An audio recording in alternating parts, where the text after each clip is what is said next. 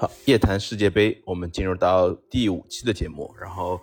呃，终于世界杯在第三天就爆出了一个很大的冷门啊。然后，作为一个具有很大流量的球队，阿根廷队也是拥有梅老板的阿根廷队，呃，爆出大冷，在北京时间昨天晚上的第一场比赛中，就以一比二爆出大冷，输给了呃亚洲的劲旅沙特队。其实这这场比赛怎么说呢？一开始比赛就是比较的顺畅，然后比赛在前八分钟的时候，其实阿根廷占据了优势之后，然后他们也是依靠一个呃略微有些争议的点球，然后取得了领先。梅老板也是收获了本次比赛的第一个进球。但是很快这个场面上来看，一方面其实阿根廷还是创造了很多的机会，其中有三个呃越位的进球产生。其实这三个越位其实本身也是在毫厘之间。呃，本身其实球迷对于越位来说，呃，有两个争议，有两个就是讨论的地方，就是原先就是很多球迷觉得，呃，比赛的一些争议往往是足球比赛的一些魅力所在。但是我觉得换个角度来说，其实如果说一场比赛如果是没有什么争议，在公平公正的环境下，是不是对自己的球队或者是对自己的球迷反而是一个比较合理的一个，也是比较作为从。足球本身来说是一个比较，呃，规范合理的一个一个一个结果呢。因为我觉得，如果是呃遭到了不公正的待遇的话，我觉得对于球迷的伤害，对于自己球迷的伤害，我觉得是不可估量的，对吧？然后呃，后面的比赛呢，就是因为我我个人是觉得，就是因为这三个进球被吹掉，呃，以及一系列就是比赛中的一些不顺畅。从当中的一些配合，其实我们球迷也是肉眼可见。其实阿根廷在这场比赛中遭遇了很多的困难，就是从呃沙特队本身来说，他们靠自己的一些技术啊，包括自己原先并不擅长的一些力量方面的一些增强。呃，我们可以看到下半场伊始就是沙特队就连续创造了一些一些很好的得分机会，然后包括在四十八分钟的时候就有。他们的沙赫里，然后扳平了比分，对吧？这场这个球，我觉得也是很体现一个球员素质的进球。然后以靠住对方的后卫，然后呃直接进球。然后我们看到后面的比赛中，然后呃沙特队其实当中在混乱中啊，在在就是一片混乱中，连续的一些进攻的呃反击中，然后也是因为阿根廷的一些后卫上的一些小毛糙，就是解围踢不远啊，或者是一些小问题。然后也是进了一个比较精彩的世界波，然后随机阿根廷的那个斯主教练斯卡罗尼也是把那个很多的球员换上，包括我们的熟悉的就是利桑德罗马丁内斯这些球员就换上了，呃，像自己的后卫罗梅罗啊这些就都已经换上，嗯，以至于到后来的比赛中，其实还是创造出了一些机会，但是阿呃沙特队我觉得在后面比赛中基本上是众志成城，然后我们看到呃。后卫和门将撞在一起的场面又一次发生，然后这次是后卫出现了一些小小的一些呃失去意识的这种问题出现啊，就是好在问题不大，但是最终比赛中沙特也是把这场比赛给扛下来了，最终也是爆出了本届比赛的第一个冷门，然后也是挽回了亚洲足球的一些尊严吧，对吧？就是在我们前中远队的主教练的带领下，然后。这场比赛，我觉得沙特队也是表现的不卑不亢，我觉得也是基本上赢的，也是合情，也是合情合理，也没有说是靠一些争议啊，或者是一些其他的东西去，呃，侥幸的赢得这场之前，我觉得这场比赛赢的也是可以让阿根廷去值得去深思，值得去反思自己在比赛中，呃，有哪些问题是做的不够的，对吧？好在这是比赛的第一轮，没有说是因为直接关系到最后的一些出现。呃，怎么说呢？这这这这场比赛，我觉得阿根廷其实这场之前的比赛大家都期待很高，因为呃，之前阿根廷在前三十五场比赛，不管是正式的呃比赛、国际大赛，还是说在一些热身赛比赛中，他创造了一个三十五场不败呃的一个记录嘛，他也是直接逼近了一个呃意大利的一个三十七场不败的一个记录。这原本我们是觉得这场比赛应该是问题不大，确实我觉得。正常的想法来说，确实是问题不大。但是我觉得阿根廷这场比赛也是证明了他们其实有很多球员，因为都不是在顶级联赛效力的嘛，所以说，呃，他们的前场攻击组合确实是非常的华丽，但是我觉得从后防线包括到中路，其实，呃，就说的直白一点，我觉得很多球员其实都不为大家所熟悉，不像像英之前出场的英格兰啊，乃至于像荷兰，其实很多的球员大家其实是平时都是比较了解的，但是像阿根廷，你像后防线的这些球员，包括像中路的，除了像德保罗这样的球员，呃，其他球员大家都不是特别了解，但是我觉得阿根廷的问题就是在于他们其实。所面对的欧洲球队或者是比赛的经验，其实还不算是特别的多。然后他们之前在南美足球的话，他们因为对阵南美球队的话，一直是有比较丰富的一些经验。但是我觉得，呃，阿根廷的足球，我觉得在这嗯几十年、十几年来，其实除了一四年的世界杯进入到决赛之后，那年的他们整体的关系是理得比较顺之外，其实他们整体在内部足协啊，包括在一些问题上面，其实是有一定问题的。在之前使用什么三宝利啊这些这些教练的问题上，其实都是出现了一定的偏差。这届比赛他们是是使用了那个斯卡罗尼嘛？我觉得他们更加体现的是一种兄弟足球的概念，包括像替像那个助理教练是艾马尔嘛，我们也是以前比较了解的那个比较特别喜欢知道很多喜欢的那个小丑艾马尔，对吧？像这样的足球的教练配置，乃至于像过去用马拉多纳作为主教练，其实。他们原本是有机会请到像西蒙尼啊，包括像波切蒂诺这样的阿根廷自己的一个教练，但是我觉得阿根廷本身在一些，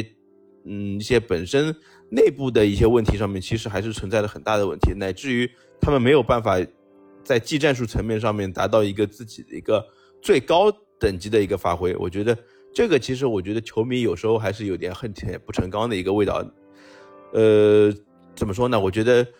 呃，也前面也提到了，好在这只是第一场比赛，我们后面的比赛其实还是值得去再去看一下，因为他们这支小组还有波兰啊，包括像墨西哥这样的球队等待他们。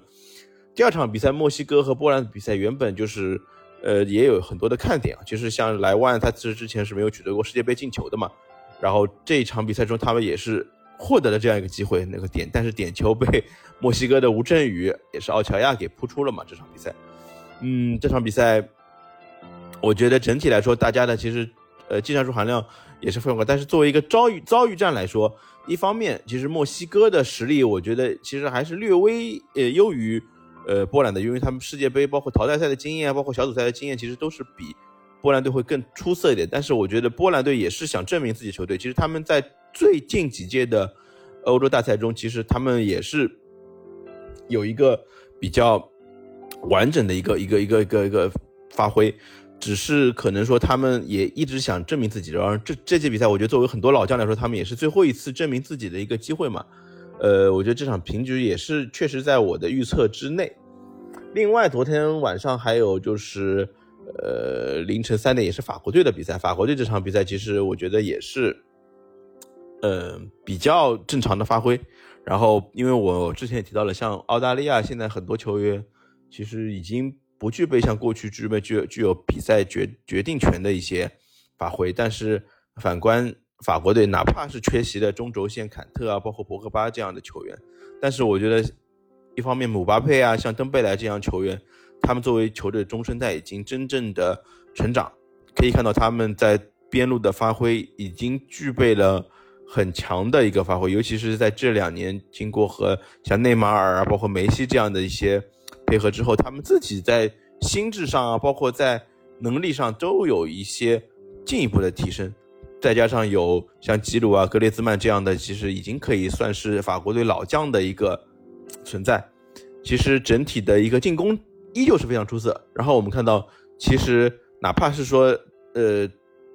穿着博格巴背号六号的拉比奥，其实他的发挥，我觉得他近两年是在。尤文啊，包括巴黎的发挥，其实也是非常的稳定啊。这他这场比赛也是在关键的时候替法国队稳住局面。我觉得这场比赛法国队能够拒绝冷门，最终四比一逆转澳大利亚，我觉得也是在情情理中也是起了一个比较好的一个开局。另外就是我觉得有一些出乎我意料，就是丹麦和突尼斯的比赛，只是说我觉得可能是个人对突尼斯这个球队了解不是很深，因为。本身突尼斯这个球队，他在球队中大部分球员都是在一些比较低级别联赛效力的一个经历，像科威特的联赛啊，像丹麦的联赛啊，就是这些球球员，我觉得从我自己的第一印象中，觉得这样的球队可能没有办法和像丹麦一些很多球员，就是在英超啊、意甲这样球员，嗯，效力的经历那么的丰富，经验那么的丰富，但是足球还是大家靠踢出来的嘛。我觉得整体的从大家，我觉得这两支队都是以团队的配合，包括以一些呃。精妙的一些传切球，我觉得来来来，就是体现这场比赛的一个整体的一个评价吧。我觉得大家都是之所以能够挤掉像很多以前我们比较了解的一些呃非洲球队，我觉得他还是有自己的一定的一定的说服力的，对吧？还是有一定的呃可信度的，因为他这场比赛整体的发挥，我觉得场面是不逊于我们之前看到在。二零二一年欧洲杯上发挥比较出色的丹麦队，呃，只能说丹麦队这次可能还是少了一点，就是当年的一些一些锐气吧。我觉得这场比赛还是有比较好的发挥，但是，呃，可能还是一方面缺少了一点运气，但是另外一方面，我觉得他们也是被突尼斯这样的球队给给给限制了。我觉得这也是其实从这反而看出，是这其实还是具备一场具备世界杯一个一个层次的一个对决。嗯，怎么说呢？就是昨天的四场比赛，其实有冷门，也有一些，也有一些就是意外发生嘛。但是总体来说，我觉得，呃，还是很精彩，还是值很值得大家去持续的对世界杯进行关注。另外就是今天晚上的，呃，几场比赛，第一场是我们可以看到是。晚上就是第一场是摩洛哥和克罗地亚的比赛，也是在晚上六点钟比赛。其实这场比赛我觉得还是应该是会是挺好看的，因为摩洛哥是作为非洲区的第一名出现的嘛。呃，他现在是摩洛哥，不像我在印象中九八年的那支摩洛哥，他可能有很多一些不知名的一些球员在法甲，更多在法甲效力。而现在像阿什拉夫啊这些球员，其实本身已经具备了很强的一个作战能力。而克罗地亚的话，我觉得也是有点未知数，因为一八年是经历了一个高光，进入到世界杯的决赛了嘛。呃，但是我觉得这一次世界杯，一方面球员又是有老化的一个现象，包括像佩里西奇啊，其实，在上届世界杯之后，其实他有点慢慢的，呃，开始有一些走下坡路，包括像在今年在热刺啊，其实他的整体的发挥其实是一般的。呃，但是也有一些看点，包括像我们以前长春亚泰的外援奥尔西奇。看他能不能有一些比较亮眼的发挥。另外一个比较受关注的就是晚上亚洲队的一个最高光的日本队将晚上再出战，出战德国队啊。这场比赛其实我觉得是挺值得去关注的，因为德国队这两年其实也挺难说的，因为在经历两次大赛呃出局之后，嗯，一方面我觉得德国队也是希望通过这届比赛来证明一个自己的一个能力。对吧？然后这个弗里克的这个教练的职位，我不知道也是希望通过这一届世界杯，然后得以稳固嘛。虽然他和德国队也是签下了一个长约啊，但是我觉得第一场比赛其实对日本就是对他们一个很大的挑战，因为日本队本身他在效力德德甲的一个球员的人数上面，其实已经有八人之多，而且这八人不是说只是作为一个替补，多数都球员都是作为场上一个球员的中场啊，或者是后防的一个核心，来再加上。像在英超效力的三球王啊，包括像富安健洋这样的球员的加持，我觉得整个日本队真的是，我觉得已经是比起九比起一八年的世界杯更有一个全新层次的一个一个一个迭代，一个一个更新。可以说，呃，这场比赛我觉得还是很值得去看一下的。另外就是可以看到西班牙和哥斯达黎加，呃，哥斯达黎加，我觉得其实大家已经不是很陌生，但是。这支球队既又既陌生，但是我觉得既熟悉，但是我觉得又是一支陌生。熟悉的是那是什么？因为他们每从零二年世界杯开始，每一届世界杯上都有比较高光的发挥，包括他们曾经也有进入到世界杯八强的这样一个一个一个结一个一个成绩出现。呃，西班牙队怎么说呢？西班牙其实我们已经很多球员已经慢慢的退役啊，或者是慢慢慢的淡出我们的视线了。像呃以前我们比较了解的像。呃，皮克他在之前的比赛中已经退出国家队，包括像拉莫斯啊、水爷这样的球员都已经退出国家队。其实这一届西班牙队是一个比较年轻的一个一个西班牙队，呃，但是我觉得西班牙队还是有不少的球星的成色，包括像佩德里啊，包括像很多一些球员，他都是通过去年。呃，前年奥运会啊，包括是欧洲杯的一些磨练，其实他球员的成长还是比较快的。包括他在预选赛中，其实成绩还是挺稳定的。嗯，我不能说一定是像像比之前的比赛中可能具有那么多统统统治力，但是我觉得在像布斯克斯啊这样的球员的就是帮助下，我觉得这支球队还是有一定的那个就是进攻上的一些天赋在的。我觉得还这场比赛，呃，很有可能是一场。西班牙的小胜，来来告知比赛的。而呃，第一场的比赛，呃，摩洛哥和克罗地亚比赛，我之前没有预测，还包括德国和日本都没有预测。我觉得是，嗯，可能摩洛哥队会有一定机会能够立于不败之地吧。可能这场比赛，我觉得可能是会打平。另外，德国队和日本，呃，虽然说日本队还是有很强的实力在的，但是我觉得德国队只要能够正常发挥，我觉得有望以一球小胜这个日本队。另外一场就是我们看到又一支世界杯的新军加拿大队出战比赛。加拿大队其实之前在之前的热热身赛中是以二比一战胜了日本队啊。虽然说我觉得这个比赛对于呃结果来说，我觉得可能意义并不是特别大，但是我觉得从球员的实力上来说，我觉得还是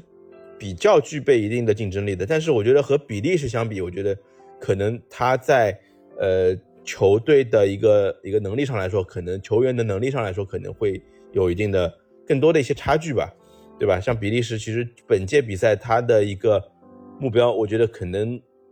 又会是往前四更更进一步吧。可能第一场比赛，这场比赛也会是一场比较精彩的对攻的局面。呃，这场比赛很有可能会有一个比较大的比分。我预测这场比赛，呃，比利时会以两球以上的比分战胜加拿大队。好，今天对于比赛之前，昨天比赛就是阿根廷啊，包括像其他比赛的回顾，以及对于今天晚上比赛即将上演的可能存在的一些变数，我们也是做了一些简单的复盘和预测。然后我们之后的夜谈世界杯以后也会继续和大家相伴。我们下期节目再见。